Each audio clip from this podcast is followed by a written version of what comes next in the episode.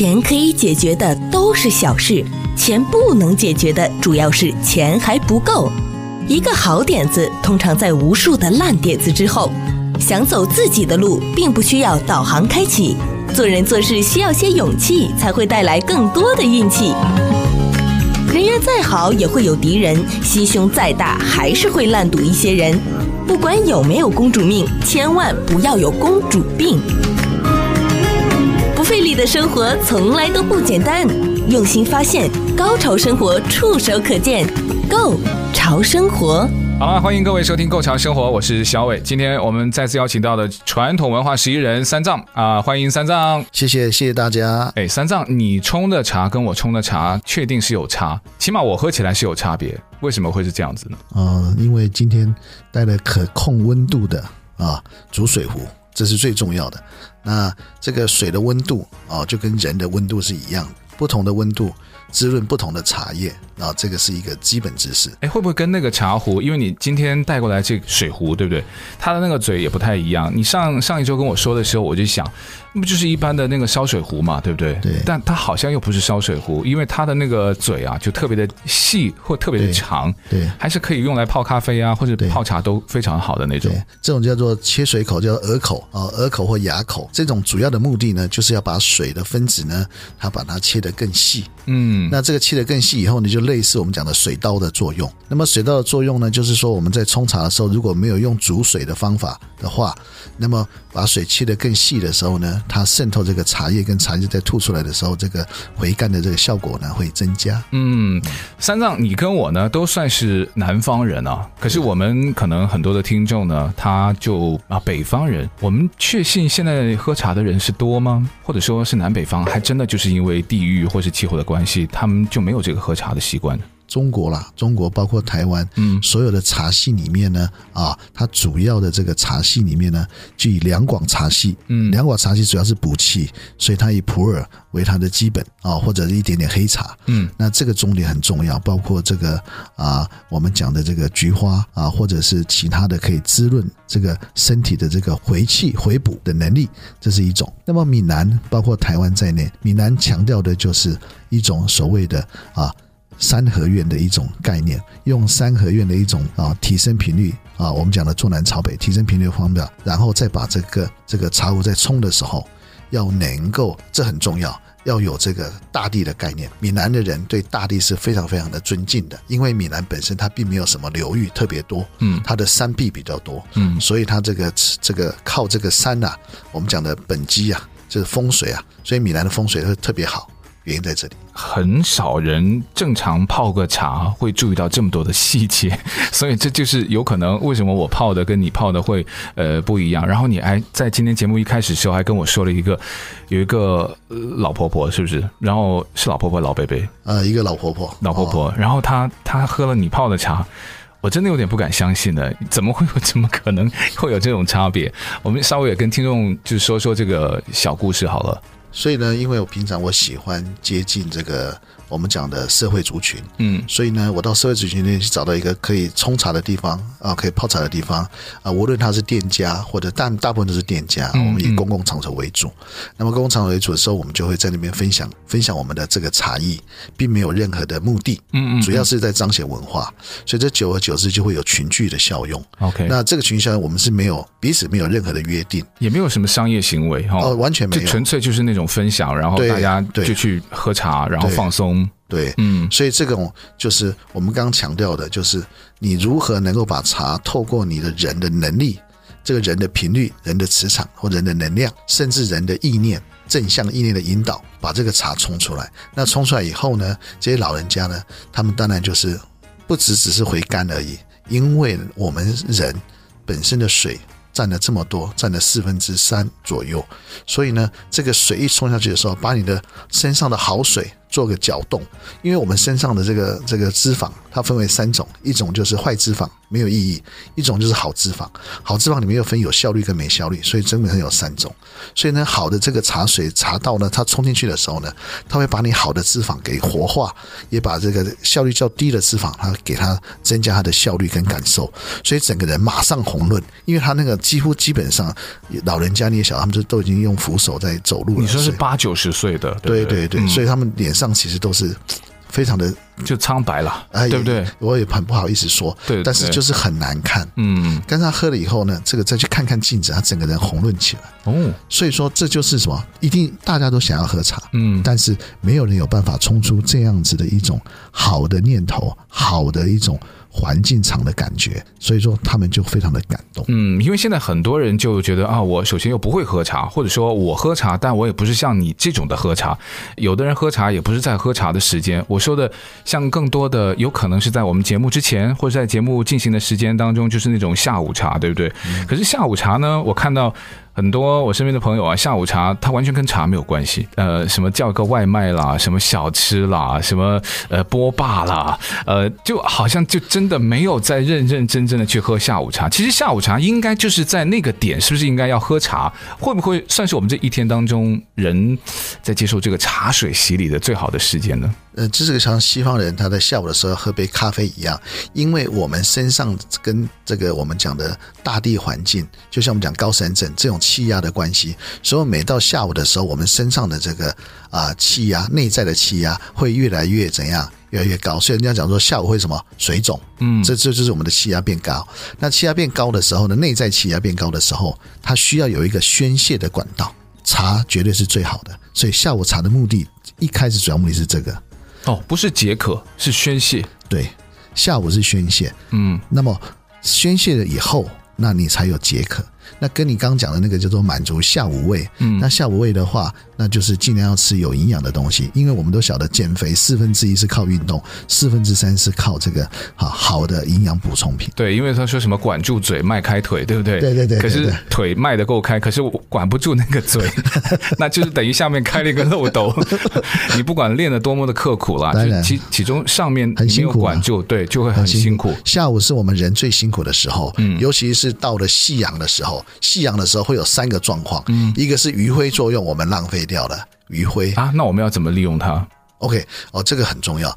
当下午的时候的太阳，太阳快要下山，但是还有热度的时候，嗯，这个时候对我们身体来讲，它是一种啊叫做吐负能量的最好的时间，叫做吐毒，余晖吐毒。嗯，这跟我们这个。棉被要大中午的晒棉被消毒杀菌有点类似，但是我们讲的是人的部分。OK，哦，这个就叫余晖。嗯，所以余晖对中国人非常重要。嗯，然后接下来叫夕阳。那么夕阳讲的就是一种视觉的无限。嗯，夕阳学的叫做无限，无限就是指的是任何事情。都有可能会有变化。任何事情，你到了傍晚，你觉得事情好像没办法完成，但是明天还是继续存在，所有一切都还继续存在。哦、所以信仰的无限好很重要。哎，所以他说的无限好，不是说只是你视觉上我觉得好美哦，或者是感慨人生有多么多么的这个美好，对不对？所以他他说的无限还是有包括无限的可能在里面。对，没有错，这是、哦、这是非常非常重要的。好，然后再接下来。月光出来的时候，我们晓得这个潮汐的一种变化的时候，我们知道这个负能量来了，因为太阳跟地球跟月球之间的一种一种无形的约定。这时候，我们地球开始要吃太阳的跟月球之间的一个负能量。嗯，那这个负能量呢，在这个潮水在涨动的时候呢，你要有一种叫做月潮的像概念，就是月亮跟潮水一定是有关系的。所以，为什么我们这个这个月亮跟潮水之间的活动的时候，我们人看起来非常的 sad，就是非常的觉得很，就是觉得很难过。其实那就是负能量。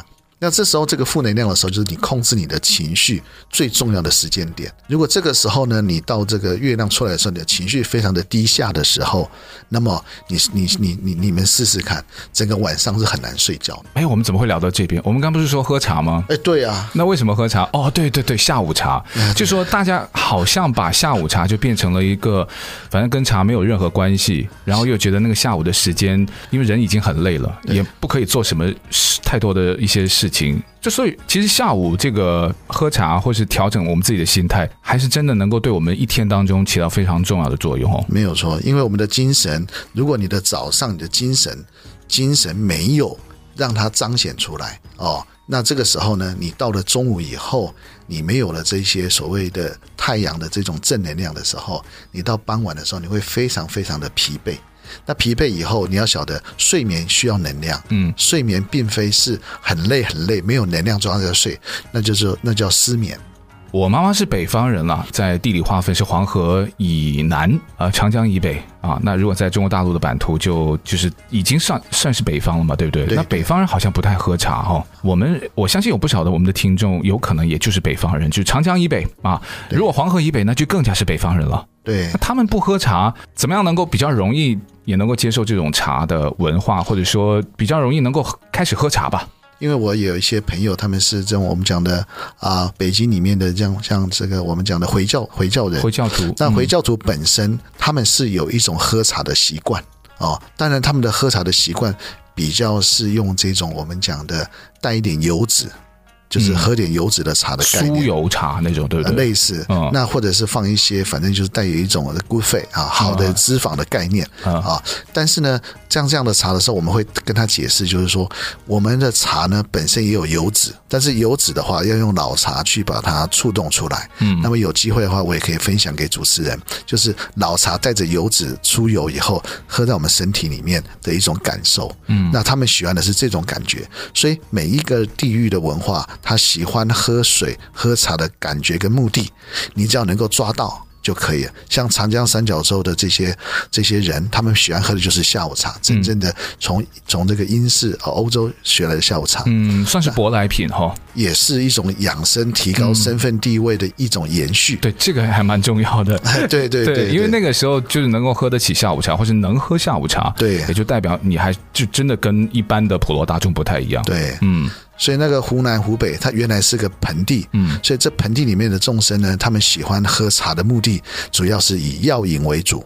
哦，药饮，药饮，对，就是茶，其实它就是草药的一种。那它就不是我们普通喝的茶叶喽？也是茶叶，它可能是是是另类的品名而已。嗯嗯。哦，那这种我们现在讲这些讲都是叫分类茶啊。那分类茶以后呢，为什么我喝的茶或者我冲出来的茶跟你的有点落差？原因是分类茶是最基本的。那接下来你要用你身上的平衡，用你身上的一种啊养茶的概念，把茶的这种茶道。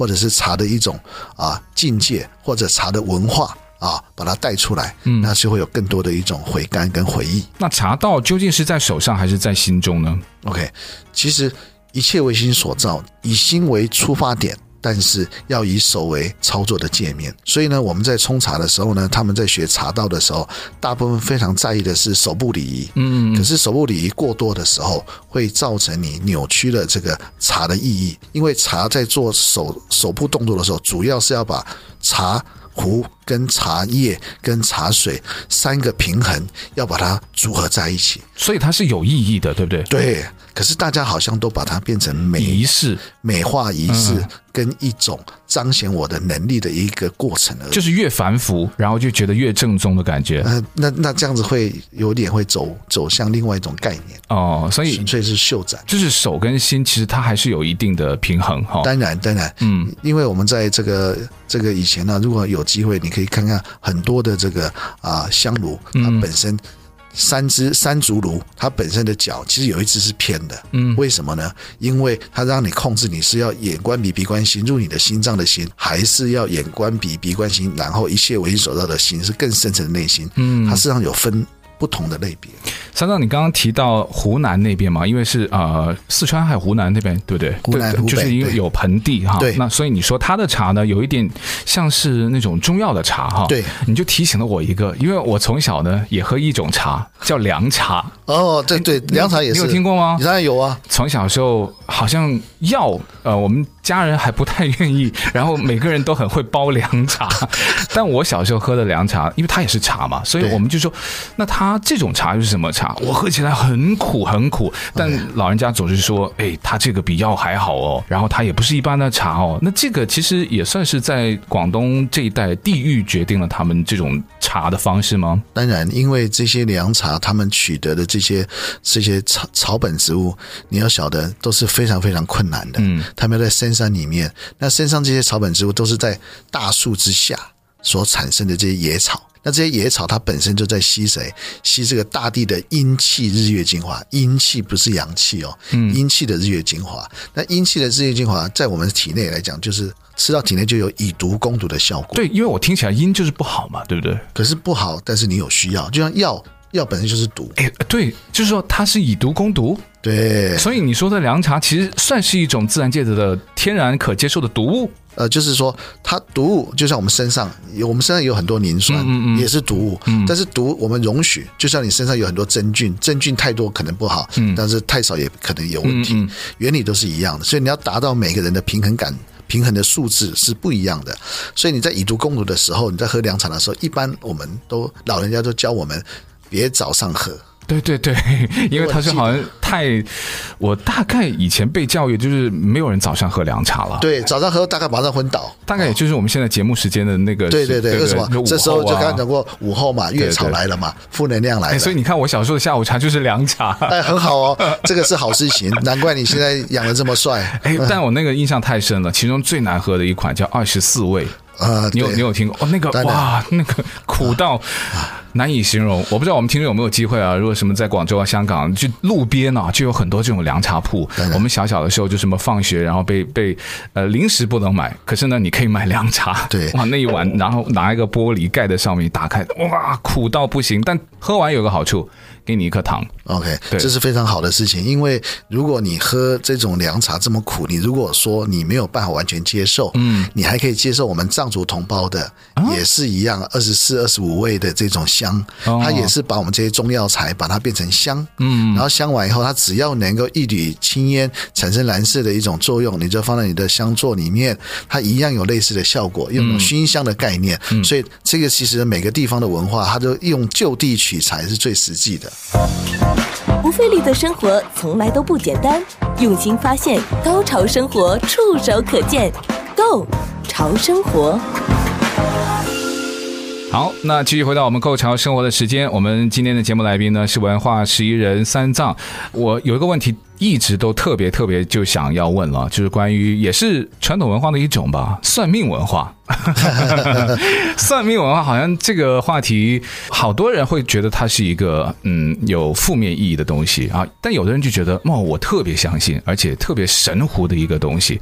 怎么去理解这种的传统文化呢？算命啊，术相或是一些术数啊。对，在上一集的时候呢，我有特别提到这个星座，嗯，跟宫位。这是我们的中华文化的这个所谓的命盘的基础，嗯，那跟跟这个西洋的这个十二星座。星座啊，跟你的所谓的这个啊，所谓的这个我们讲的角度，嗯，啊，他们非常强调这个西洋星座非常强调角度，这个角度非常非常重要，嗯，这跟我们呢命盘非常强调什么？你是几点出生的？非常非常重要。哦。是哦，就是所以你要给的一些资料，比如说哈，就以前的算命，他什么生辰八字，最主要的就是那个时辰，对不对？对，所以很多这个术士呢，如果他稍微有点良心，或者有点啊，我们讲的术士的一种基本的能力，他通常会在你的这个头上的耳这个这个发穴里面呢，去找到一个头上那个跟我们的这个所谓的天庭，跟我们的这个所谓的啊。这个三寸所有连接的一种频率里面，他会去确认这个误差值。那通常如果他有良心的话，他会告诉你真正的这个误差值的一个地方，什么是对，因为他可以从这个地方去看你的命盘，嗯，从命盘里面了解你的个性，这个都是很基本的一个术士的知识。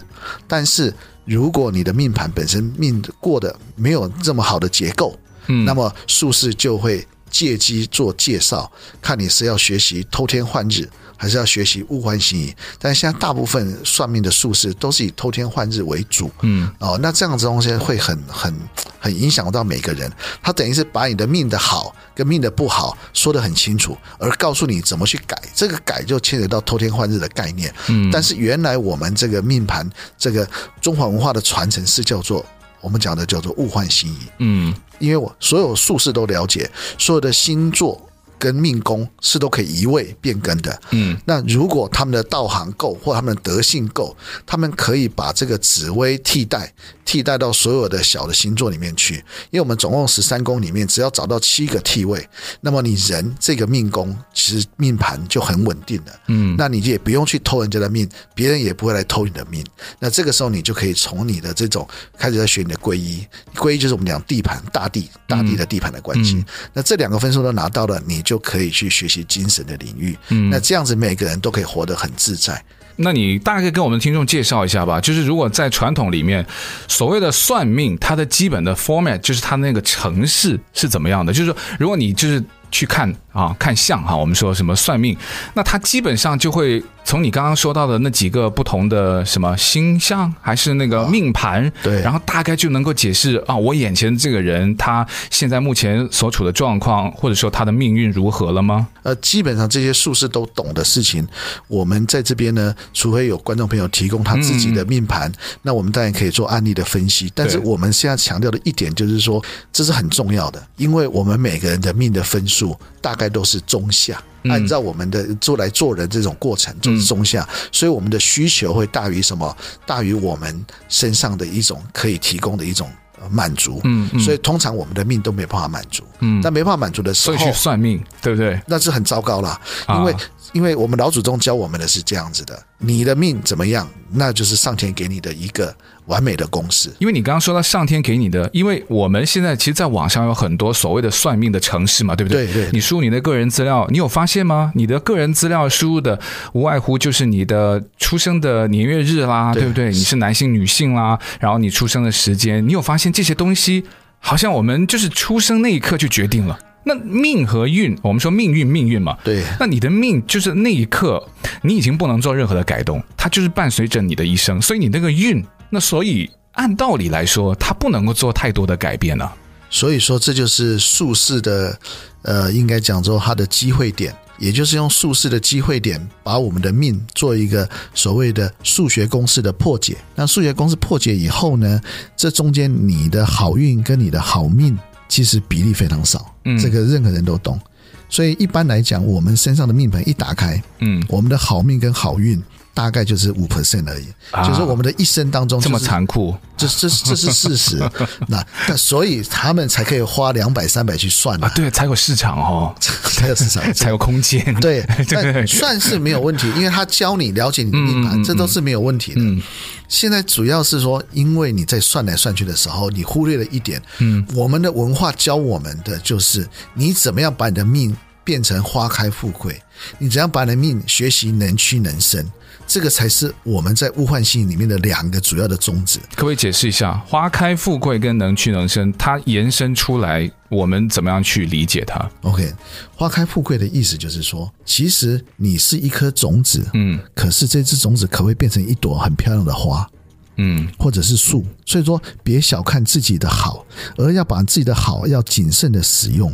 所以这个叫花开富贵，就是你要投资对的地方。你的命盘里面哪一个是你值得投资的，你要尽量投资。你要投资的是兄弟宫，但所有宫都要去学习。嗯，子女宫、父母宫、财帛宫，什么宫你都要去学习。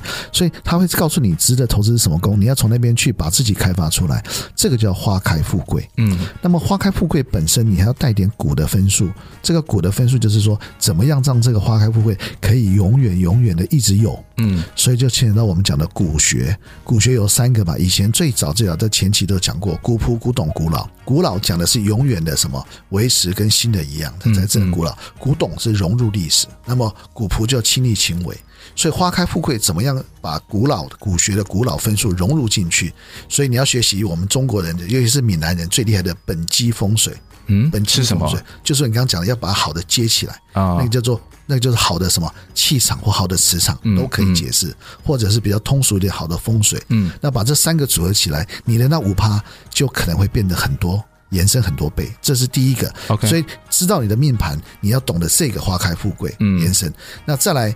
你会不会有趋吉避凶的问题？你会有很多的风险，嗯，所以你要能屈能伸，嗯，那能屈能伸呢？要有什么无限可能？就像我们刚刚讲，夕阳无限哈，这种讲的是很多层次，也可能是艺术的，任何都可以，嗯嗯。所以这个无限，你要不要？你要不要学习亲力亲为？要，嗯，记得当你在生病的时候，任何再有权威的医生、再有名的药都不能治疗你自己，要亲身去体验那个痛苦，嗯。所以你这个。亲力亲为很重要，就在你任何风险的时候，你都要自己用自己的肉体去体验的时候，你要产生一种无限的一种能力。嗯，所以我们中国的山水画的暗黑清白，如果好的山水画暗黑清白，它画上去以后，它自然而然会产生一种文化蓝，这个就是让我们从物质物质的文化。能拿到精神的文化的分数，嗯，所以这个以后都是可以延伸出来的。那么希望大家能够慢慢的去学习这任何的可能，别再拿你的命盘去消耗它的好。你的好只有五 percent，嗯，你给术士一操作以后剩下一 percent，那如果再再来一个术士再算一次，那剩下零点五 percent，那你的好通都没有了，你的好。你的花花开富贵都是假的，啊因为你已经没有好可以花。那岂不是人财两空？对不对？但是你要相信术士讲的基本盘应该是没有问题，要不然为什么一般人会相信？因为一讲完基本盘，哎，对我就是这样子。对，为什么？就是这这个就是定数，一个定就是你就是基本上你的生辰八字一出来定数哦，对，嗯，所以这个定数你相信了，然后你就相信后面的，这是很糟糕的事情。哦，所以说你相信药可以治病，所以你认为呢，生病就要吃药，嗯，那这个就是很麻烦。那你相不相信吃药有副作用呢？相信。很多人没有，很多人不相信，因为他他觉得作用比副作用，对不对？对嘛？在这一刻，他觉得我可以无视副作用，对嘛？嗯。所以，当你穷极的时候，当你逼急的时候，当你的压力极端的时候，嗯，你想的方法都会特别的简单，但是最后的代价会特别的复杂。这个就是我们中国文化才讲的借假修真。你要知道的是界面，还是知道的是过程？你要的是比赛的第一名，还是比赛得到第一名的过程？嗯，过程才是经验值，第一名那只是一个记录而已。不费力的生活从来都不简单，用心发现，高潮生活触手可见，Go 潮生活。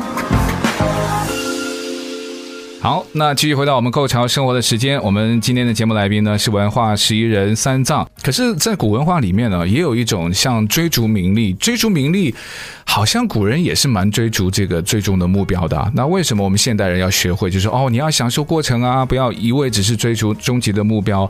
往往最好的风景都在路上，等等什么的。那这个跟古文化是不是在中间传播过程出现了一些误差，或是以讹传讹？你讲的完全正确，这就是我们刚刚讲的神。学文化古，它是三套学问，嗯，结果大家把它综合在一起，嗯，把古文化当成神学，他有曲解到他的意思吗？还是说断章取义？就是走偏了，嗯，我们说过走真理走偏了，它还是真理，所以我们就要慢慢的把这个走偏走回来。古是一种学问，文化是一种好的经验值的结果，那么神学那是一种。我们感受不到，但是事实又存在的一个作用力。那这个东西是三件科学或者三件要学习的学问。那么，如果你用科学去解释也可以，但是很多它主要是你要感受得到，所以才中国才有叫感应篇。为什么《道德经》跟感应篇是我们现在留下来最重要的一个文化资产？嗯，感应就是你相信头上三尺有神明，那头上三寸你可以跟你的命盘的星象、星座这些命宫，你可以做一个感应。那这个感应你慢慢学学学学，我跟你讲，术士就是会这些。天啊，我们现在头顶上不止还有无人机哈，就是。还有什么神明啊？三寸那个还有磁场，对不对？对对对。那我们的命宫是不是所谓的就是在三寸的那个范围当中呢？完全在那个答案就在那里。嗯、所以所有的术士他就是自然会这个。那会这个以后呢，你就被他操弄，会很可惜。可是你要相信，嗯，他也也有很多术士，他是很良心的给你解释命盘，嗯，但是你自己没办法改，你要叫他改，那他只好用一些。嗯，偷天换日的方法，那你要原谅他。其实古人他是怎么能够创造出这种像命盘文化，或是一些他是根据天上的一些天象，然后呢，再根据科学。其实我我已经有点分不清楚，他究竟是科学、神学还是天 天象？就他他是不是都把什么东西都糅合在一起，才会创造出这种所谓的命相文化呢？啊，喂，这个就是如果你相信地球是一个生命，首先你要先相信地球是一个生命。它是因为宇宙大爆炸，然后产生的一种，主要是黑洞生命延伸出来的爆炸。嗯、爆炸出来后，一开始出来的是恒星。其实我是相信，我知道美国有很多人是不相信的，他现在有很多人还相信地球是平的。所以这这总是有有一个我们讲的讲话基础。对对对对，讲话要有基础。我们以那个为基础。对对对，嗯嗯。然后我们相信地球是生命的，那地球是靠谁活着？当然就是靠这个宇宙，原理一样。你把地球当成是你，嗯，我们是不是地球的缩影？我们是地球碳水化合物产生出来的，嗯，只是我们还有带一点灵性，带一点精神，嗯，带一点点所谓的人格判断力。好，那那你是不是宇宙的综合体？你是不是宇宙在滋养你？嗯，那如果你相信这个，那接下来所有一切你都可以相信。但是相信是没有用的，因为你没有感应。嗯，感应很重要。所有的未卜先知人，他都有感应的能力。所以这个东西就是我们现在要强调的感应能力。嗯，就像你现在找老莫说：“哎，你要不要打疫苗？”他死都不打。嗯嗯他因为他感应不到，是不是？因为他他记得他看到他朋友打完疫苗后回家昏三天，吓都吓死了。然后现在你听说还有什么打了疫苗以后呢？他身体会有磁性。我想，哇，你这个也太扯了吧！我没有打疫苗，我都有磁性。你你让我跑两圈，身上一出汗，我磁两个那个勺子的我都可以，对不对？就是很多很奇葩的那种。所以说，你有些人是看到画面在解释，嗯，就像我们在在看股票一样，是看看 monitor 看荧幕在解释这些事情，就是看到结果，然后去回推原因，对不对？对，那这样子的因果论就叫果因论的时候呢，就会走偏。那一走偏以后，你就误会了真正的意思。嗯，所以那还是要算命吗？还是就命一定要认，但是一定要去用自己现在讲的一种感应道德的能力。嗯，听了术士的分析以后，一定要把自己的命守好。嗯，可以的话，把自己的精神的也守好。那当然是把肉体守好是最重要，嗯，啊，这个才你有办法应付未来。那记得中华文化给我们两个能力，一个是花开富贵的能力，这有机会可以讲一些更细的东西。一个就是我们刚刚讲的能屈能伸，嗯，《易经》就是讲能屈能伸。那有没有讲这个花开富贵的这些文学作品？当然很多，但是它古文文字太多，我们要想办法把它变成普通话。然后把它搅嚼出来，分享给所有的听众。嗯，这个要时间一步步来分享。好，那有机会会有一些，就是针对我们可能提到的某一个点，我们再深入跟我们的听众一起去分享。那希望我们今天的内容也会对大家有启发喽。好了，那我们这期节目时间也到这边，再次感谢文化十一人三张，谢谢你，感谢主持人，谢谢。